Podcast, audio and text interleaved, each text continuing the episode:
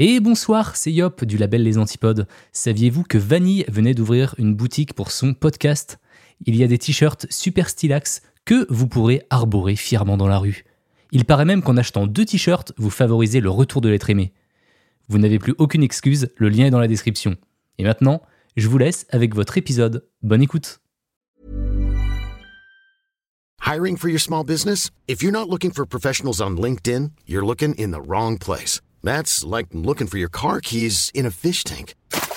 LinkedIn helps you hire professionals you can't find anywhere else, even those who aren't actively searching for a new job but might be open to the perfect role. In a given month, over 70% of LinkedIn users don't even visit other leading job sites. So start looking in the right place. With LinkedIn, you can hire professionals like a professional. Post your free job on linkedin.com slash people today. Hello, hello! Welcome back pour un nouvel épisode de C'est Creepy, podcast dans lequel je vous parle de tueurs et tueuses en série, paranormal et mystères en tout genre. Aujourd'hui, nouveau featuring avec une star. Normalement, vous la connaissez bien, c'est Tatiana du podcast La Société de Minuit. Tatiana, welcome. Salut. je la refais. Salut à tous. C'est très bien, c'est très bien. bah, je te laisse te présenter euh, toi-même et tes podcasts pour pas que bah, je massacre ta bio. Ouais, après, je te fais quand même euh, assez confiance euh, là-dessus. Alors, bah, moi, c'est Tatiana et je suis la, la réalisatrice et créatrice du podcast La Société de Minuit, dans lequel je vais euh, interviewer, enfin enregistrer des, des personnes qui me racontent leurs histoires paranormales. Et, euh, et voilà, et c'est ça. J'ai commencé en avril l'année dernière, donc cette année, euh, bah là bientôt, en fait, le podcast aura un an. Waouh Donc ouais, je suis trop contente et j'ai encore plein plein de, de personnes qui me contactent pour me raconter leurs histoires incroyables. Donc voilà, je suis trop contente. Mais c'est trop bien. Moi, j'adore vraiment euh, la Société de minuit. C'est un de mes podcasts préférés. Je sais que j'en parle souvent sur Insta. Enfin, je le partage. Euh, enfin bref, chaque fois j'en parle en live et tout. Et euh, tu fais d'autres podcasts aussi, il me semble, sur le tech? Ouais, je fais, je réalise d'autres podcasts aussi parce qu'en fait, finalement, c'est un peu mon, mon métier global. Je réalise des podcasts pour les autres et puis pour moi aussi. Il n'y a pas que le paranormal qui m'intéresse, mais la société de minuit, c'est vrai que c'est un peu mon bébé. Parce que, je sais pas, j'ai un attachement particulier avec ce podcast. Je suis un peu. Euh, comment dire C'est vraiment le podcast qui me ressemble le plus. C'est le premier? Non, c'est pas vraiment le premier. J'avais fait un podcast qui parlait de la peur de vieillir, qui est un thème que j'aime bien. Mais, euh, mais celui-là, vraiment, j'en suis, euh, j'en suis fière et je trouve qu'il me, il me, il me ressemble bien au final. C'est vrai. Plus que les autres. Vrai. Je trouve aussi même si je te connais pas trop. Mais d'ailleurs, je tiens à dire que moi aussi, je suis ultra fan du podcast C'est Creepy et que je euh. suis honorée de participer à un épisode. Franchement, euh, je suis trop contente. Ça va me faire trop bizarre d'ailleurs de m'entendre dans, dans C'est Creepy. c'est trop bien, moi j'ai trop hâte, je suis trop contente de faire un épisode avec toi aujourd'hui. Ouais, moi aussi. Trop trop bien. Du coup, aujourd'hui, tu viens nous raconter une histoire. Ça va parler de quoi un petit peu euh, sans spoiler? Enfin, sans spoiler. Alors, sans spoiler, euh, aujourd'hui, je vais vous raconter euh, les faits macabres qui sont à l'origine d'une histoire de fantôme qui est très connue à Montréal et qui perdure encore de nos jours. Et c'est l'histoire de Marie sans tête, aka Marie Gallagher. Ok, waouh. Je sais pas si tu connais cette histoire, si tu en as entendu parler. Non, je la connais pas du tout. Trop contente que ce soit une histoire euh, du Québec parce que j'ai envie d'en faire euh, sur ces creepy. Donc euh, tu inaugures, tu inaugures ça, donc c'est trop bien. Ah bah trop bien. Et en plus la dernière fois tu parlais de toutes les histoires creepy de serial killers qui se sont déroulées à Chicago. Ouais. Et en fait à Montréal il y a pas mal d'histoires cheloues, paranormales et tout. Ok. J'ai sondé un peu. Bah trop bien. Bah ouais moi non plus en fait. Je me suis rendu compte de ça en, en préparant cet épisode. Et en plus tu vas bien aimer par parce que je sais que tu aimes les histoires qui se passent dans les années 1800 et euh, des poussières. Oui, oui, tu m'avais dit. Ah oui. Donc, voilà. Euh, je du coup, euh, photo en noir et blanc. oui, c'est ça, les histoires en noir et blanc, comme comme j'appelle cette petite série d'épisodes. Bah voilà. Bah écoute. Bah du coup, alors perfect. Tu tu commences si tu veux. Ouais. Petite musique creepy. c'est parti. Let's go. Nous sommes en 1879, dans le quartier de Griffintown, je le dis avec l'accent, c'est plus classe, à Montréal, aujourd'hui renommé Faubourg des Récollets, ou Recollets, je sais pas trop comment on dit, mais je pense Récollets. À cette époque, beaucoup d'Irlandais s'installaient à Montréal pour fuir euh, une vie difficile suite à une grande famille qu'ils avaient eue en 1840 et justement, à Griffintown, c'est le quartier dans lequel il y a de nouvelles usines qui se construisent et qui ouvrent leurs portes. Et du coup, elles ont rapidement besoin de beaucoup de main-d'œuvre et, si possible, bon marché. Mais malgré ça, les salaires proposés sont quand même très bas et la vie à Griffintown est dure. Les logements euh, sont de mauvaise qualité et euh, exigus. Il y a des maladies comme le typhus, la variole, le choléra. Euh, des trucs sympas, quoi, qui se propagent euh, super facilement. Et puis la plupart des familles, elles n'ont pas l'eau courante et il y a un canal qui passe à côté. Mais à, cette époque-là, ils brassent de, de, l'eau contaminée en fait chez les gens. Ouais. Donc il y a beaucoup de maladies qui circulent quoi. C'est pas c'est pas cool quoi d'habiter à Griffintown finalement à cette époque-là. Ok. Et, euh, et, en fait, à cette époque, ça ressemble un peu ouais, à un gros, euh, un gros bidonville, en fait, euh, dans lequel bah, les gens ils s'entassent et ils essayent de survivre en bossant à l'usine. quoi. Et c'est donc dans ce charmant quartier où habite Marie Gallagher. Donc Marie Gallagher, c'est une Irlandaise d'environ 38 ans. Et euh, elle est arrivée à Montréal dans les années 50, euh, 1850. Les rumeurs disent qu'elle aurait euh, déjà fait des passages en prison pour des raisons inconnues, ou alors il y a des gens qui disent que c'est parce qu'elle faisait la manche ou qu'elle vagabondait, comme on dit au Québec. Et, et donc c'est donc en prison qu'elle aurait rencontré une certaine Suzanne Kennedy. Et c'est là qu'elle serait devenue amie et qu'elles auraient décidé que quand elles sortiraient de prison, elles deviendraient toutes les deux euh, travailleuses du sexe à Griffintown. Sans doute pour sortir de la mendicité euh, et autres.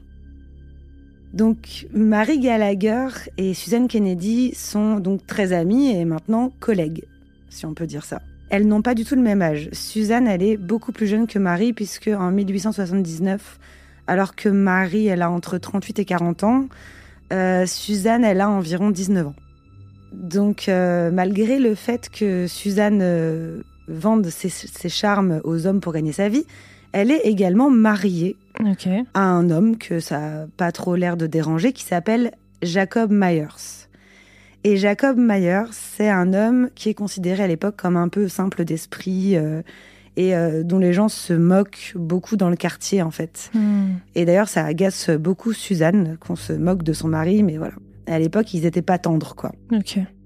Et donc, Marie et Suzanne, elles sont euh, tellement amies et tellement proches que souvent, elles organisent des fêtes privées et très alcoolisées avec des clients chez Suzanne et euh, accessoirement euh, chez Jacob aussi, du coup, qui accepte le truc, faut croire.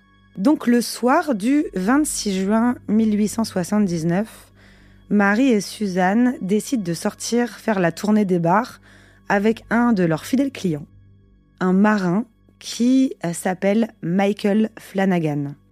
Pendant la soirée, Michael se montre très proche de Marie et bien plus que de Suzanne en fait, ce qui va vraiment commencer à agacer euh, Suzanne, qui a un peu la flemme de tenir la chandelle et qui est un petit peu jalouse de Marie. Et donc elle décide de rentrer chez elle et de les laisser finir leur soirée tous les deux. Une fois que Marie et Michael ont terminé de boire euh, tout l'alcool de tous les bars du, quartier, ils décident de rejoindre Suzanne chez elle pour finir euh, leur soirée en beauté et continuer, euh, bah, continuer à boire en fait, mais chez elle. C'est donc vers 6 heures du matin que, tout en titubant et en chantonnant dans les rues, Marie et Michael arrivent en bas de chez Suzanne et Jacob, au 242 de la rue William très précisément. Donc Marie, elle commence à appeler son amie pour qu'elle vienne lui ouvrir la porte. Mais bon, faut imaginer euh, comme une, une femme euh, saoule dans la rue. Suzanne et, euh, et en fait, bah, Suzanne, je pense qu'elle dort, donc elle n'entend pas tout de suite.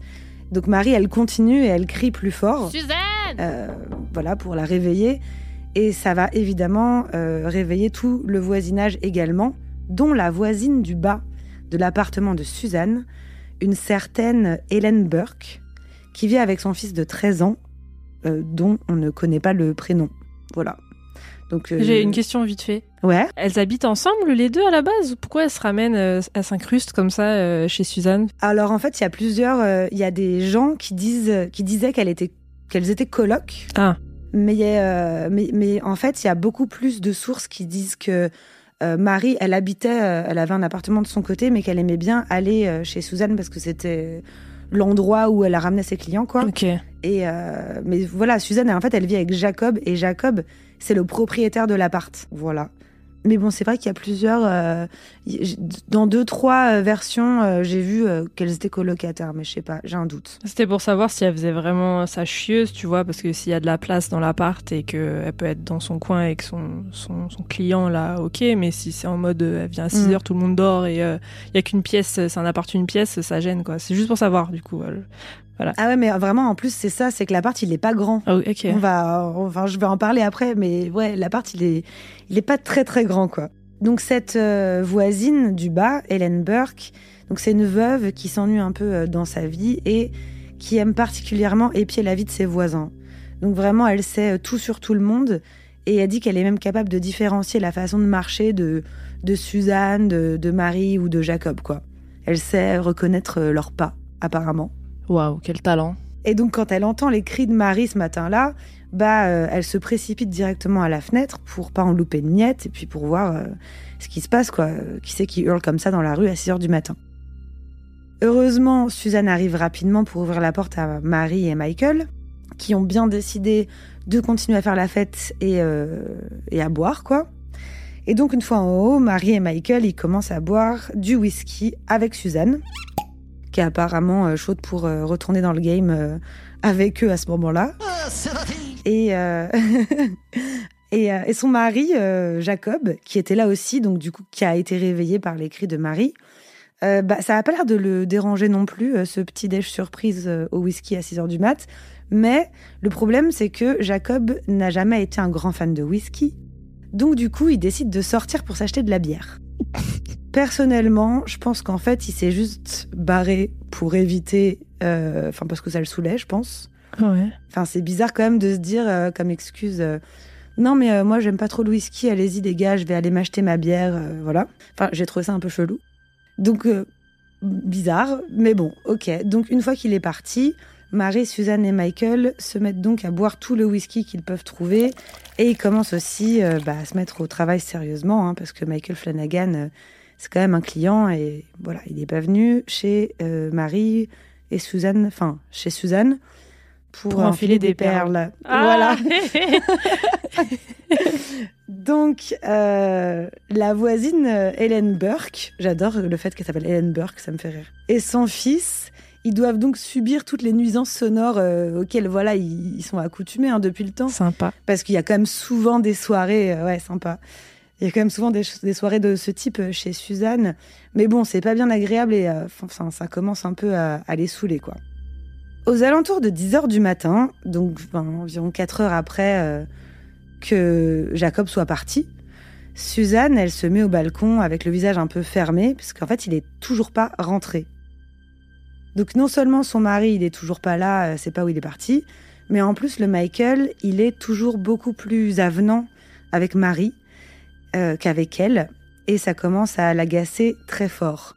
En fait, elle comprend pas pourquoi, d'une manière générale, les hommes, ils sont toujours beaucoup plus attirés par Marie, qui a euh, la quarantaine, les cheveux gris, euh, et euh, voilà, un corps euh, de femme mûre, quoi, pour l'époque. Enfin, à 40 ans, je sais pas, t'étais quand même un peu vieux à l'époque.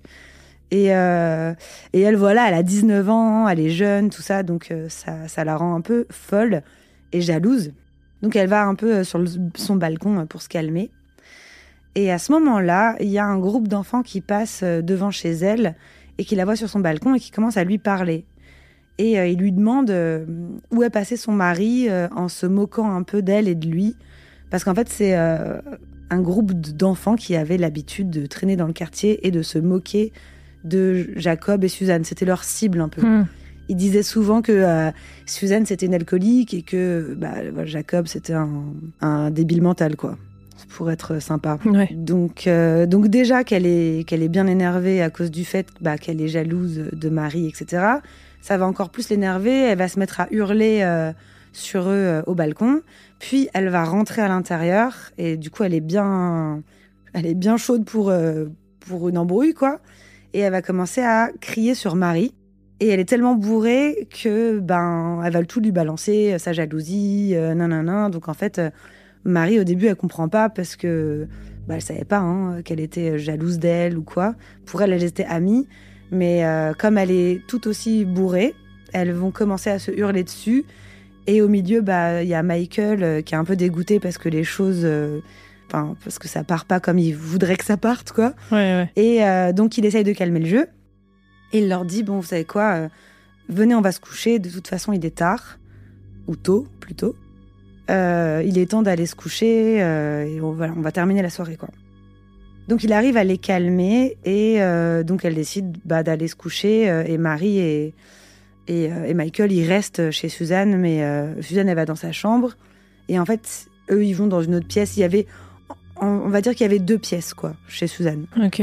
Et donc la voisine, elle est trop contente. Elle se dit, ok, c'est bon, elle entend plus rien. Parce que voilà, ça faisait depuis 6 heures du matin qu'il faisait du bruit. Donc là, elle se dit, c'est bon, enfin, il se calme. Le calme est enfin revenu au 242 de la rue William, mais pas pour longtemps, parce que aux alentours de midi et demi, euh, des bruits reprennent, mais euh, cette fois-ci, ce sont plus les mêmes bruits. Ce sont des bruits euh, étranges. Du coup, la voisine, elle se demande, elle se dit, qu'est-ce qui se passe? Mais ça reprend, mais c'est un peu différent. Et tout d'un coup, il y a un bruit sourd qui survient, comme si une personne était tombée sur le plancher, mais d'une manière très violente. Et euh, pendant une dizaine de minutes, euh, Hélène et son fils, euh, elles ont l'impression qu'il y a quelqu'un qui est en train de couper du bois.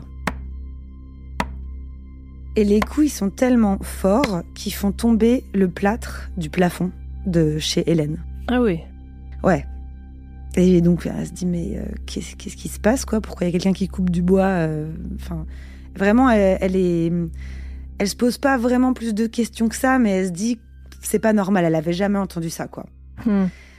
Et puis tout d'un coup, tout redevient silencieux. Ensuite, vers 14h, Hélène Burke, donc elle voit euh, Michael Flanagan qui quitte l'appartement de Suzanne. Puis, vers 16h, elle voit Suzanne qui descend dans la cour arrière de son immeuble et qui remonte avec un seau d'eau vide dans les mains. Ok. Ok, bon, très bien, la journée se passe. Et puis vers 11h du soir, Jacob Myers, donc le mari de Suzanne, il revient chez lui. Donc le mec est parti toute la journée euh, pour dîner avec sa femme, quoi. On ne sait pas du tout ce qu'il a fait pendant sa journée, mais en tout cas, voilà, il décide de réapparaître un peu comme une fleur euh, en espérant que Suzanne, elle lui ait fait à manger. Et euh, une fois rentré, en fait, il ressort quelques instants plus tard euh, parce que Suzanne, elle le met violemment dehors. Et donc lui, il est un peu étourdi et euh, il, va errer un long moment dans les rues de Griffintown euh, en mode ben bon, ok, bah je fais quoi? Et puis il croise des enfants qui, qui, qui ont l'habitude de se moquer de lui là, tu sais les, euh, le groupe d'enfants qui parlait à Suzanne sur son balcon. Hmm. Et donc ces enfants, ils commencent à, à l'entourer en se moquant de lui euh, méchamment et gratuitement comme d'habitude. Sauf qu'à ce moment-là, Jacob, il s'énerve. C'est pas son habitude normalement de s'énerver, c'est un peu une victime. Mais là, il s'énerve et il commence à hurler une phrase comme Laissez-moi tranquille, déjà qu'il y a une dame sans tête dans mon salon. What? Euh, c'est clair. Donc, dans- genre, les, euh, bon, les enfants, euh, d'habitude, ils accordent pas trop d'importance à ce qu'il dit parce qu'ils le prennent un peu pour un fou. Mais là, euh, quand même, ils, ils se disent c'est bizarre, quoi. Ils trouvent ça étrange comme information, quoi. Tu peux pas sortir ça de nulle part. Ouais. Ouais, j'avoue, puis c'était pas la période d'Halloween, enfin. Bah ouais. Puis c'est trop bizarre de dire aussi laissez-moi tranquille, déjà qu'il y a une femme sans tête dans mon salon. Ah ok, bon bah désolé du coup. Euh, bon bah alors du coup ils décident, les enfants ils décident d'aller en parler à euh, la plus grosse commère du quartier évidemment, Hélène Burke, qui est en plus euh, la voisine. euh, Ah Ah oui, d'accord, c'est elle la commère en plus. La professionnelle de l'espionnage, bah, elle est quoi Elle est considérée comme la commère et elle habite vraiment sous l'appartement de Suzanne, quoi. Donc, ils vont la voir pour lui répéter ce que Jacob Myers leur a dit. Et du coup, elle va tout de suite penser au bruit étrange qu'elle a entendu plus tôt dans la journée. Et elle va prendre son courage à deux mains et décider d'envoyer son fils de 13 ans voir ce qui se passe à l'étage. Arrêtez d'envoyer vos enfants, putain. franchement, qui fait ça? Ah, mais c'est dingue. J'avais déjà dans l'épisode là où je parlais de la ferme d'Interkefek, le voisin, il a aussi envoyé son gosse aller voir ce qui s'était passé à la ferme, genre. Euh, ah mais oui, mais non mais c'est bizarre de 12 ans. C'est ça. Peut-être qu'ils se disent que euh, un enfant, personne ne va leur faire de mal ou je sais pas. Oh, je sais pas, ouais, c'est chelou. Ou alors qu'il courra plus vite, je sais pas, c'est bizarre. enfin bref, donc elle envoie son, son fils de 13 ans et euh, comme à l'époque, en fait, euh, bah, les portes, elles sont pas toujours fermées à clé et euh, que les immeubles sont pas trop sécurisés et que là, en plus, il y avait un escalier en commun, en fait, qui faisait rejoindre les deux appartements. Il arrive à rentrer facilement chez Suzanne, sauf qu'il va très vite redescendre chez lui, en courant, et en annonçant à sa mère qu'il a vu le corps d'une femme qui gisait dans une mare de sang. Et voilà, il s'est pas vraiment attardé sur les détails mais il peut certifier que, vu la quantité de sang qu'il y avait autour euh, du corps de la femme, elle est sans doute morte. Hmm. Voilà, il n'y a pas trop de chances qu'elle soit vivante, quoi. Putain, mais quelle idée Ah, il y a une femme sans tête euh, chez la voisine. Oh, va vérifier, s'il te plaît. Et puis, si c'est le cas, c'est comment ton gosse, il a vu une... Enfin, bref. Non, mais c'est clair, traumatisé à vie, quoi. c'est n'importe quoi. à, bah, à l'époque, la santé mentale, c'était pas leur prio, hein, j'ai l'impression. C'était quelle année déjà? C'était en 1879. Ah ouais. Ah ouais. Ouais, long time ago. Du coup, euh, Hélène, euh, quand il lui dit ça, elle prend une fois de plus son courage à deux mains et elle décide d'envoyer un de ses amis au commissariat pour prévenir la police. En gros, elle, elle se mouille pas, quoi. Elle reste tranquille chez elle. Et donc cet ami, dont le nom est inconnu, hein, on n'en sait pas plus sur cette personne, mais c'est un gars qu'elle a envoyé, il va courir jusqu'au commissariat pour prévenir qu'on aurait retrouvé un cadavre au 242 rue William. Et euh, donc, plusieurs policiers vont se rendre euh, alors euh, à cette adresse et ils vont découvrir qu'il y a un attroupement de personnes devant l'appartement. Parce que les nouvelles vont vite. Hein. J'imagine qu'Hélène, elle a dû déjà ameuter tout le tiers qu'il y avait un truc qui se passait. et donc, la police arrive, ils dispersent la foule de curieux, ils montent au deuxième étage. Et là, ils découvrent le cadavre de Marie Gallagher, à moitié nue, la tête décapitée et une de ses mains tranchée. En faisant le tour de l'appartement, il découvre que en fait la main manquante est dans la baignoire et que la tête a été mise dans un seau d'eau posé à côté du lit. Souvenez-vous le fameux seau d'eau. Puis ils vont faire une autre découverte dans la chambre d'à côté. Une femme euh, qui a l'air de dormir profondément sur son lit, les mains tachées de sang. Et cette femme, c'est Suzanne Kennedy. Hmm. Donc l'un des policiers va essayer de la réveiller, mais Suzanne, elle a l'air tellement profondément endormie que limite on dirait qu'elle a été droguée. C'est comme t'essayes de réveiller quelqu'un, mais euh, impossible quoi. Hmm. Donc finalement, en insistant, en insistant, le policier il va réussir à la réveiller et il va lui demander si elle est au courant qu'une femme euh, a été tuée dans son salon. Ce à quoi elle va étonnamment répondre que oui. Et euh, elle va, euh, elle, accusera même immédiatement un homme qui était là présent avant son décès et qui était apparemment un de leurs clients, mais qui aurait déjà quitté les lieux quoi. Donc le policier il trouve ça bizarre la façon dont dormait Suzanne. Déjà il est persuadé qu'elle est en train de faire semblant de dormir. Il a vraiment trouvé ça étrange. Et puis, il, constate en fait qu'elle a plusieurs couches de vêtements sur elle. Et il trouve ça aussi bizarre, donc il va lui demander de retirer ses vêtements. C'est un peu hard, hein, mais bon. Il lui demande de retirer ses couches de vêtements, là, pour voir un peu. Euh, il a l'impression qu'elle cache quelque chose. Et au bout d'un moment, eh ben, il découvre que sous ses vêtements, elle a un tablier rempli de sang. Donc elle est immédiatement emmenée au poste de police euh, par force et euh, pour pouvoir euh, subir euh, un interrogatoire plus approfondi. Et donc, une fois arrivée au commissariat, elle va raconter euh, aux policiers que la femme morte dans son salon s'appelle Marie Gallagher et que c'est une de ses plus proches et vieilles amies. et que ça leur arrivait souvent de faire de ce genre de soirée chez elle. Donc que c'est normal qu'elle so- qu'elle soit chez elle, quoi. Ok.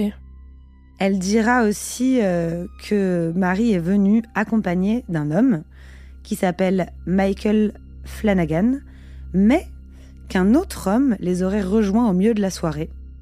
Un capitaine de la marine marchande qu'elle n'avait jamais rencontré avant, mais apparemment qui connaissait bien Michael. Et elle explique qu'une fois arrivés sur place, ils se sont rapidement mis à consommer de l'alcool et euh, voilà, ils se sont mis à leurs activités.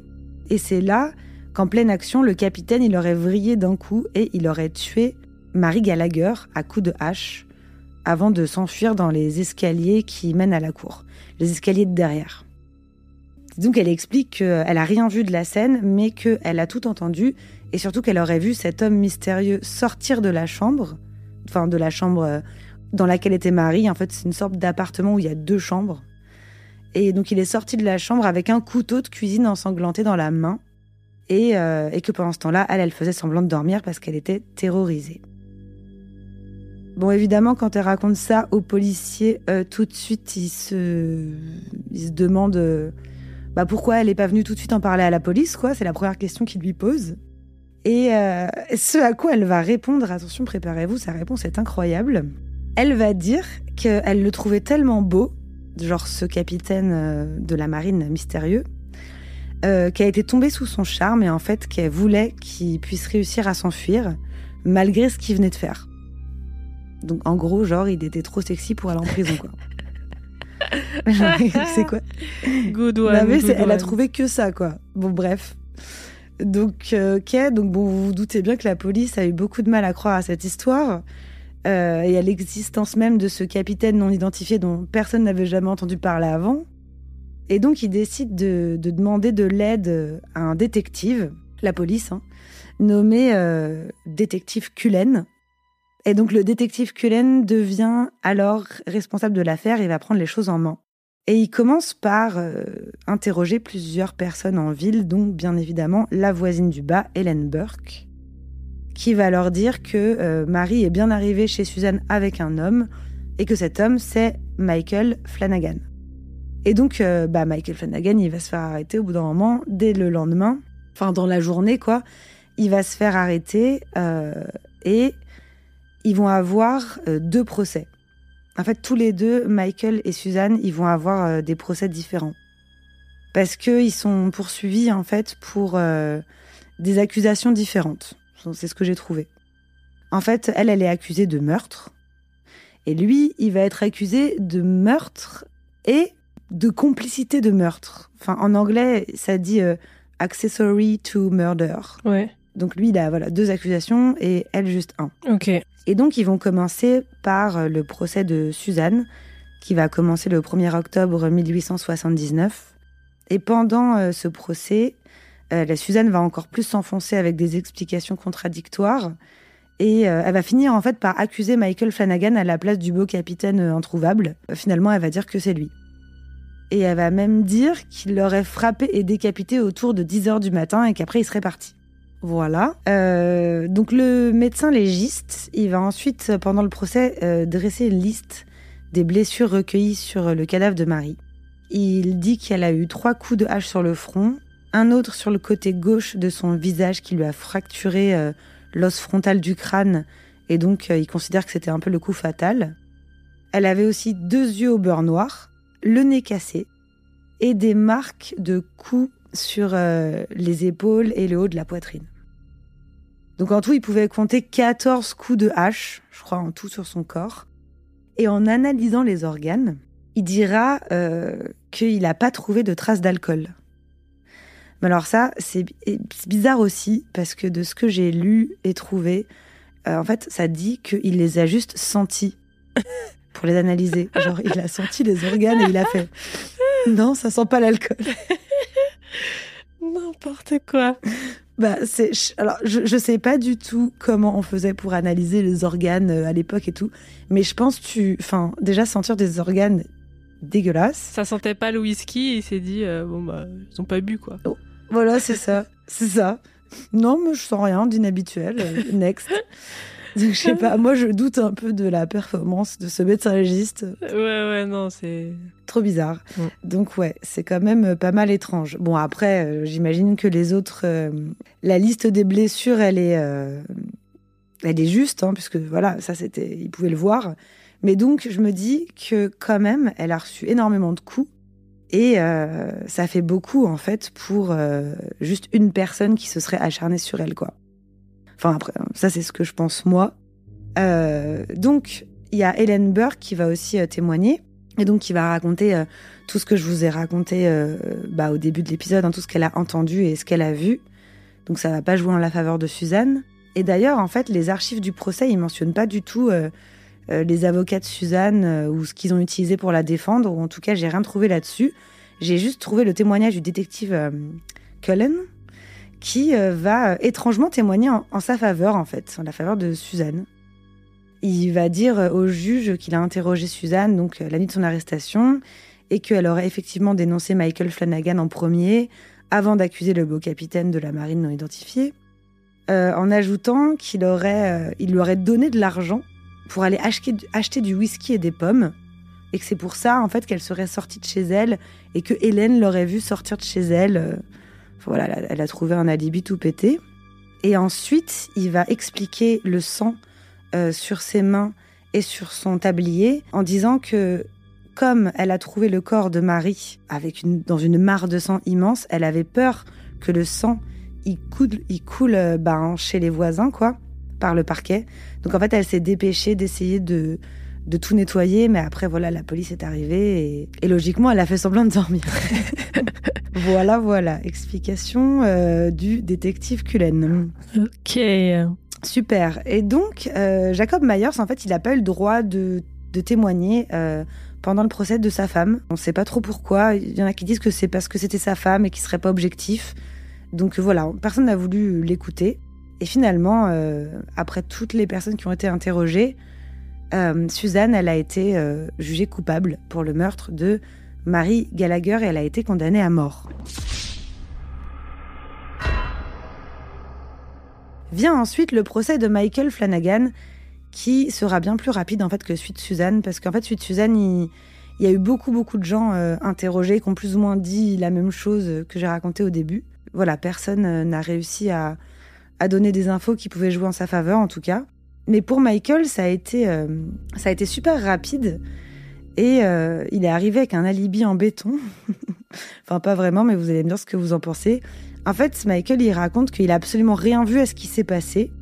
Parce qu'il était beaucoup trop sous Euh, Suzanne, faudrait rouvrir une bouteille, euh, s'il te plaît. et qu'il s'est endormi sur la table de la cuisine. Et qu'il a repris connaissance, quoi. Et que quand il a repris connaissance, il est tout de suite sorti, quoi. Il est parti, il est rentré chez lui en mode, ben voilà, je vais continuer ma nuit chez moi. Et il s'est dit que bah, les deux filles, elles dormaient chacune de leur côté. Et il s'est pas posé plus de questions que ça. Bah, ça va, ça passe, non? Ça passe. Il y a euh, quand même sa mère, son frère et sa sœur qui sont venus témoigner aussi. Juste pour dire qu'effectivement, Michael a toujours été un gros dormeur. enfin, Michael, je dis Michael.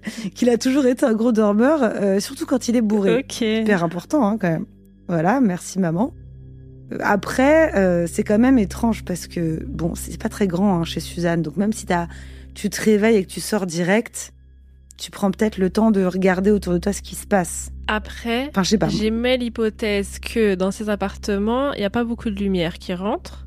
Mhm. Et de deux, euh, pour avoir étudié à Dublin euh, et fait la fête avec euh, des Irlandais qui boivent énormément, euh, Ouais. après les boîtes et tout, et les ayant vu tous bourrés euh, là-bas, Oui. euh, je peux te dire que euh, les mecs, ils ont la tête dans le cul. Hein. Ouais, ils font pas semblant. dit il s'est levé et que c'est un gros dormeur et que voilà, tête dans le cul, il est sorti et que dans l'appartement, c'est un...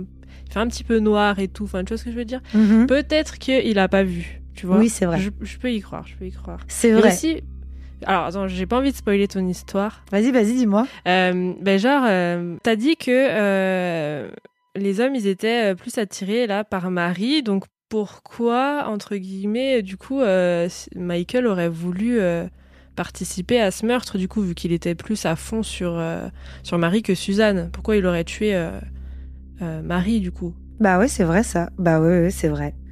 Ça, je sais pas. Ou peut-être que, euh, que comme, euh, je sais pas, Suzanne, elle a pété un câble, elle a commencé par se jeter sur euh, Marie. Lui, il s'est dit, bon, bah. Let's go. je sais pas, j'en sais- bon, let's- allez, c'est cool. Allez, c'est parti. Allez, j'ai jamais tué personne, on va voir ce que ça fait. non, mais c'est vrai, c'est vrai que ça a pas de sens parce que lui, il était grave attiré par Marie, donc euh, c'est c'est étrange, quoi. Mm. C'est c'est- sauf si Suzanne, elle l'avait déjà tué et qu'elle lui avait dit maintenant, faut que tu m'aides à cacher le cadavre et qu'ils ont commencé à la découper et puis du coup, les- la police est arrivée. C'était trop tard, quoi. Hmm. Je sais pas.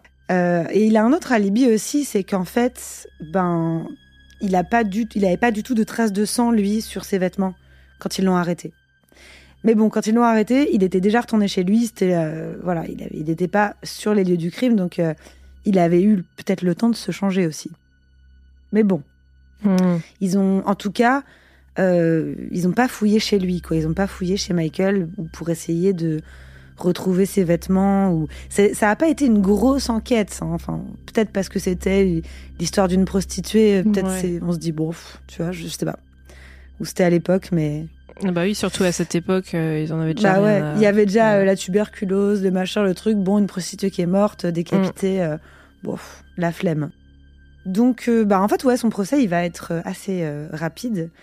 Mais le détective Cullen, il, va faire quand même quelques précisions sur l'agencement de l'appartement. Donc, c'est à ce moment-là qu'il explique que c'est un petit appartement de deux pièces, avec un petit couloir, un escalier devant qui rejoint les deux appartements, du coup, celui du dessus et celui dans, du bas, et un escalier derrière qui peut permettre à quelqu'un, potentiellement un tiers, de prendre la fuite. Hmm.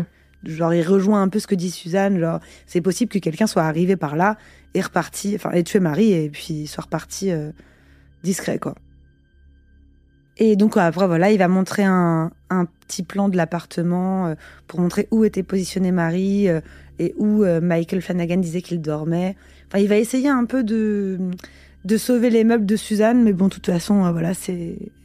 C'est mort. hein. Tu l'as le plan? Euh, le plan, il me semble que oui. Ah, trop bien. J'ai une passion pour les plans. Ouais, j'ai en fait j'ai trouvé un site où il y a plein de photos et je m'étais dit euh, que après notre enregistrement, j'allais toutes te les envoyer, euh, je vais toutes les je vais toutes les répertorier. Ouais, Trop, trop bien. Euh, Je les mettrai sur le site alors. Ouais, OK. Mais par contre, il y a pas vraiment de photos ni de Marie ni de Suzanne. Ok. Ça c'est frustrant. Y a pas même un dessin, une gravure ou je sais pas quoi? Si si, il y a quelques trucs mais on n'est pas certain que ce soit elle, tu vois. Ok, Mais euh, mais bon, je te je te montrerai. ok, ça marche.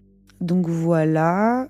Et donc oui, donc le détective Cullen, il essaye de, de prouver en fait que c'est impossible, euh, même archi bourré, que Michael, il n'ait pas entendu euh, ce qui se passait dans la pièce d'à côté, même ivre mort sur la table et tout ça quoi. Mais bon, ça n'a pas marché.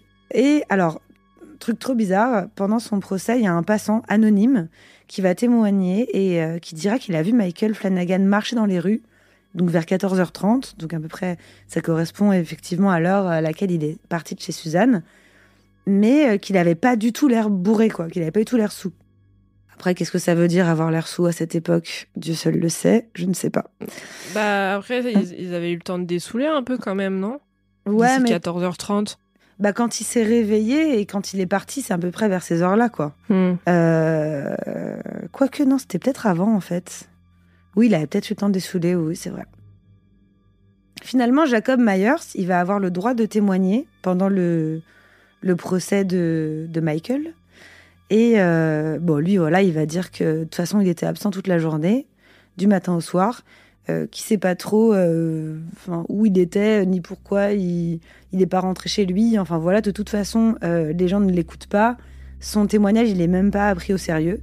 Parce qu'en fait, vraiment, c'est. En fait, il y a des gens qui disent qu'il aurait participé et il aurait été quand même un peu complice, que finalement il serait pas parti toute la journée mais qu'il serait revenu à certains moments. J'ai trouvé nulle part que dans les témoignages de Helen Burke, la voisine, elle dit qu'elle a vu Jacob revenir.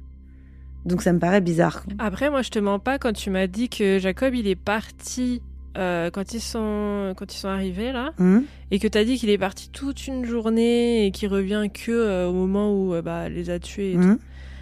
Euh, enfin qu'elle l'a tué, euh, je me suis dit mais on dirait qu'elle lui a dit de partir pendant un certain temps, quoi, tu vois. Ouais, c'est vrai, c'est bizarre. On dirait qu'elle lui a dit de partir et puis que limite on dirait qu'il est revenu trop tôt parce qu'elle lui a gueulé dessus euh, quand il est revenu. Ouais. Genre en mode non mais Ouais, euh, je suis encore en train de, tu vois. Non mais oui, j'y- ai pensé aussi, j'y ai pensé aussi. Mais c'est dommage parce que, euh, bah parce que, bah voilà, personne, tout le monde s'en foutait un peu de ce mec, euh, de ce qu'il avait à dire ou quoi. Et puis, et il y a vraiment pas beaucoup de, de récits euh, dans lesquels on, on- on dit qu'il était vraiment revenu. Hmm. Il doit y en avoir un ou deux, mais c'est un peu flou cette histoire de Jacob. C'est dommage qu'il ait pas, bah, qu'on l'a pas écouté du coup pour le procès parce que j'aurais bien aimé savoir euh, ce qu'il avait à dire sur sa femme.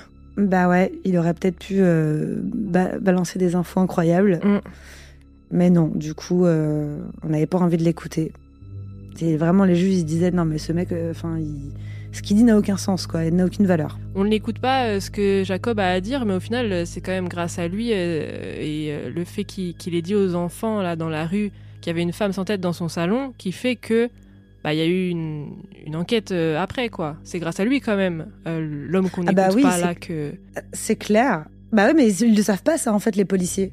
Tu Ah, vois, lui, il est, il est, il est pas. Je, je sais même pas comment on sait ça, tu vois? Mais à chaque fois, c'est euh, c'est bien précisé que c'est lui qui a euh, alerté les enfants, les enfants ont alerté Hélène, etc. Mm. Mais c'est vrai que ça, c'est étrange aussi. Lui, de toute façon, bon, s'il était vraiment un petit peu fou, euh, est-ce qu'il se rendait vraiment compte de ce qu'il faisait? Tu vois, je sais pas, de- en fait, à quel degré euh, euh, il était fou ou pas. Tu vois, je, je, je- c'est pas Bah, précisé C'était ça non fou, plus. c'était plus simplé? Parce que du coup là, il, il a l'air de dire la vérité. Ah, Il y a une femme sans tête dans mon salon. Enfin, c'était la personne à interroger quoi. Au final, il aurait peut-être dit Oui. plus, euh, plus honnêtement à tout le monde, ben comment est sa femme et enfin. Oui, oui, c'est clair, c'est clair. Non, non, dans, dans, le, dans les rapports, ils disent que c'est un homme simplé et euh, marginal, euh, qui, qui était souvent moqué.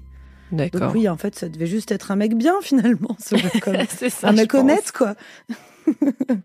un peu trop honnête. Mais ouais, je sais pas, c'est un peu débile parce que c'est c'est lui qui a, qui a lancé euh, toute l'enquête et puis euh, bah, c'est celui qu'on n'interroge pas, donc euh, c'est dommage. Bref. Et donc au final, euh, après une courte délibération, Michael Flanagan sera finalement jugé innocent et il sera relâché par soi-disant manque de preuves. Voilà, donc lui, le mec, son procès a duré beaucoup moins longtemps que celui de Suzanne et tout de suite on se dit... Enfin, moi, je sais pas, ça m'énerve un peu parce que c'était vraiment, tu vois, des hommes qui jugent un homme, ça prend deux secondes, oui, non, ok, très bien. Alors que, voilà, la, Suzanne, c'est la, la cible parfaite, quoi. C'est une prostituée aussi, elle avait du sang sur les mains. Hop, on s'emmerde pas, c'est elle la coupable, quoi.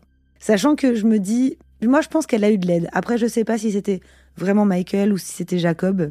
Mais bon. Donc, elle est condamnée et elle va euh, réussir finalement à échapper à la peine de mort. Ils vont revoir, en fait, finalement, sa condamnation. Elle va être condamnée à la prison à vie. Ce qui est pas euh, mieux, hein, au final. Mais bon. Et euh, au moment de sa condamnation, en fait, au pénitencier, il n'y avait pas encore de section euh, pour les femmes. Et donc, elle va être transférée à la prison de Kingston, en Ontario. Et elle y arrive le 24 novembre 1879. Et selon les rapports annuels du pénitencier, elle va y mourir le 26 septembre 1890, à l'âge de 30 ans, des séquelles de la tuberculose. Ah bon?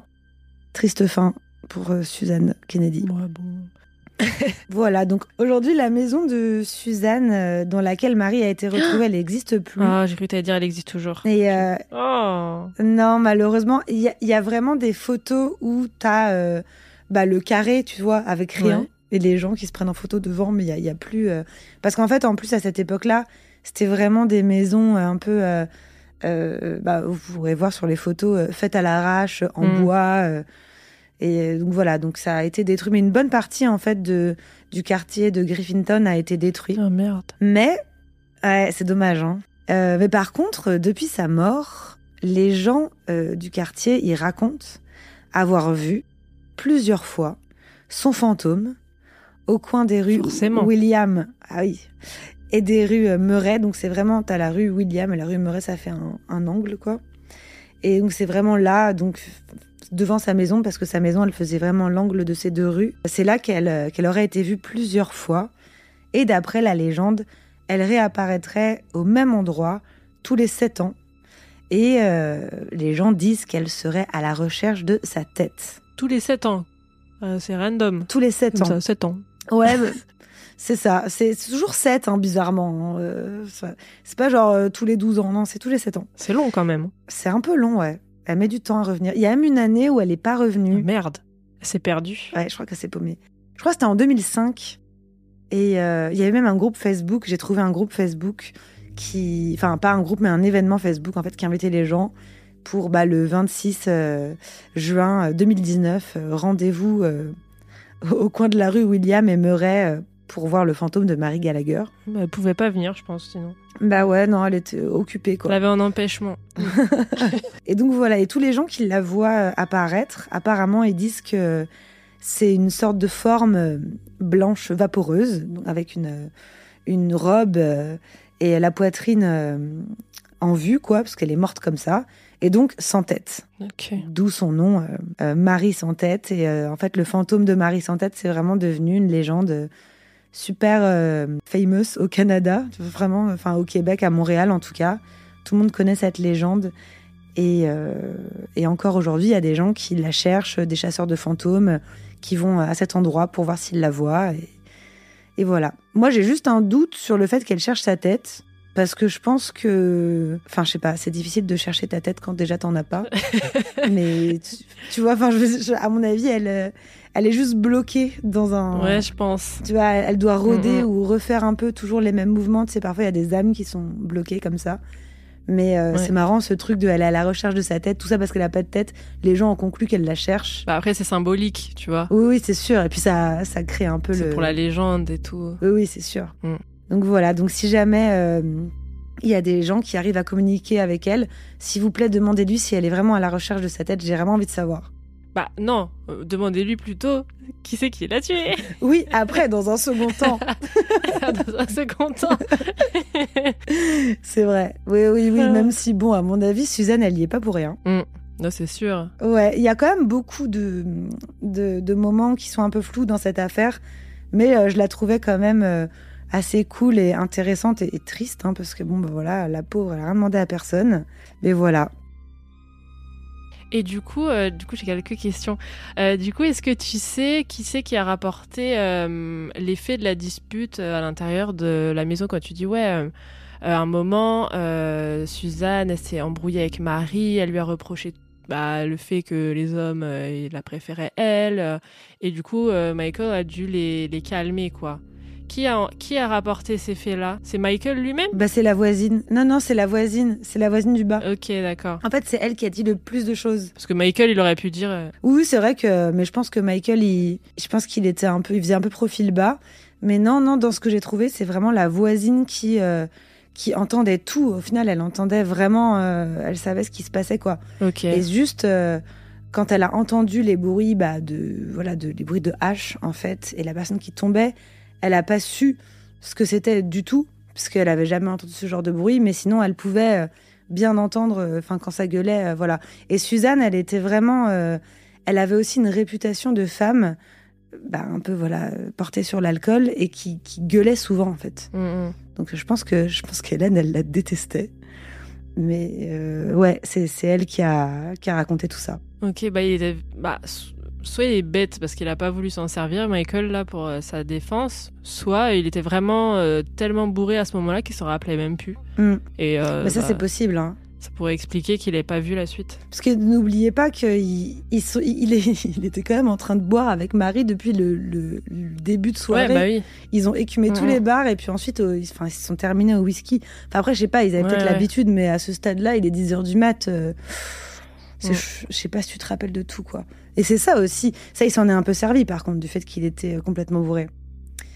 Ouais. Mais ça, il y a que en sentant ses organes, en reniflant ses organes, qu'on pourra le savoir. ah, ça c'était drôle. La nouvelle technique. Mais franchement, on a l'impression que les policiers, ils s'en foutent. Enfin, on, on dirait que cette enquête, elle a été un peu bâclée.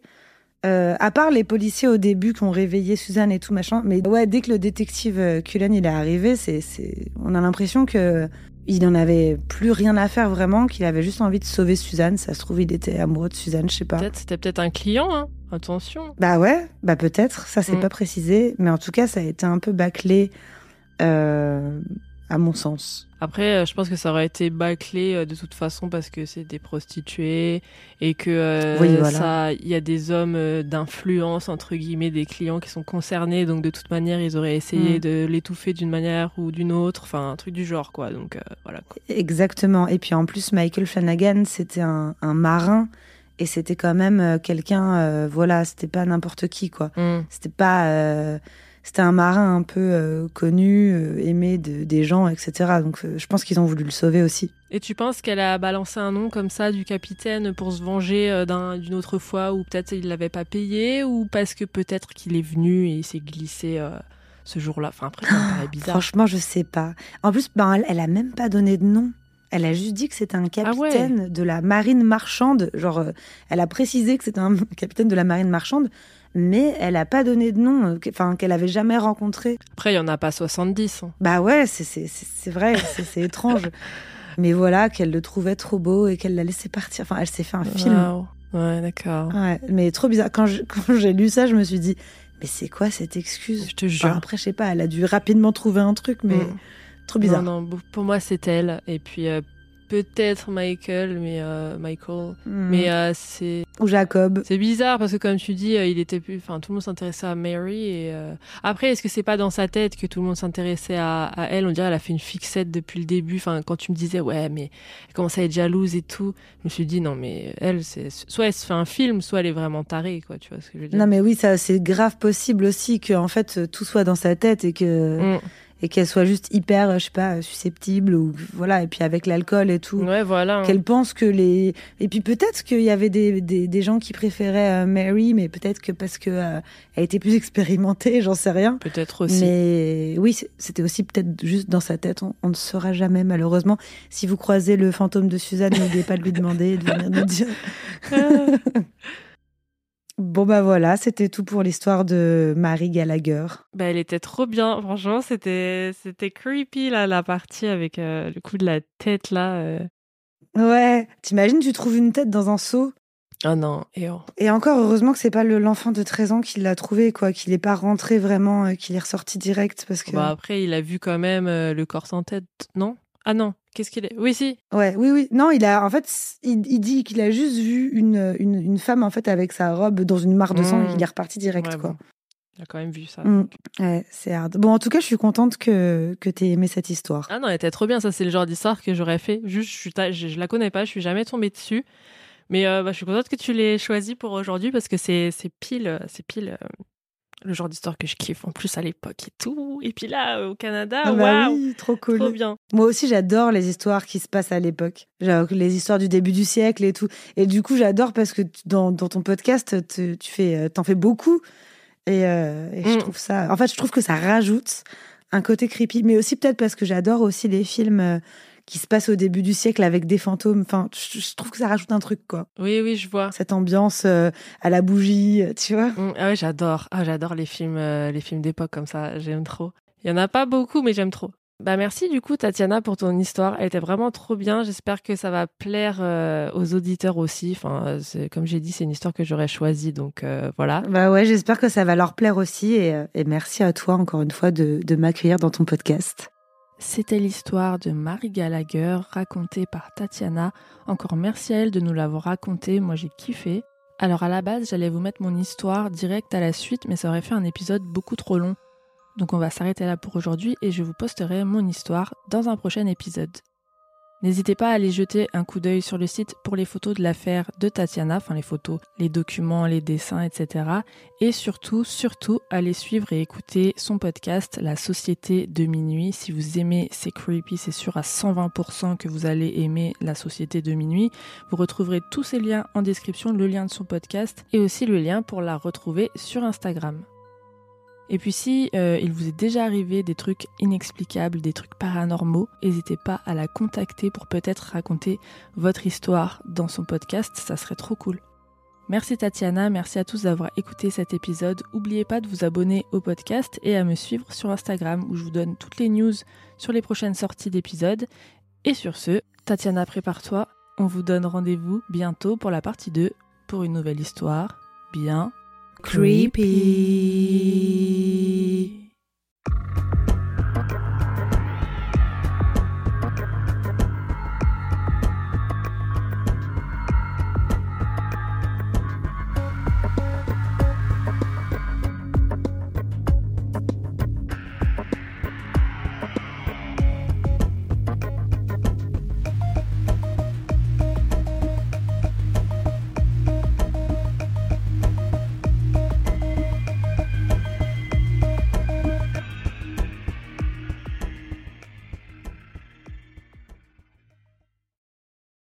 Encore là Envie d'écouter plus d'épisodes de C'est Creepy Une douzaine d'épisodes exclusifs t'attendent sur mon Patreon. Ouais, une douzaine.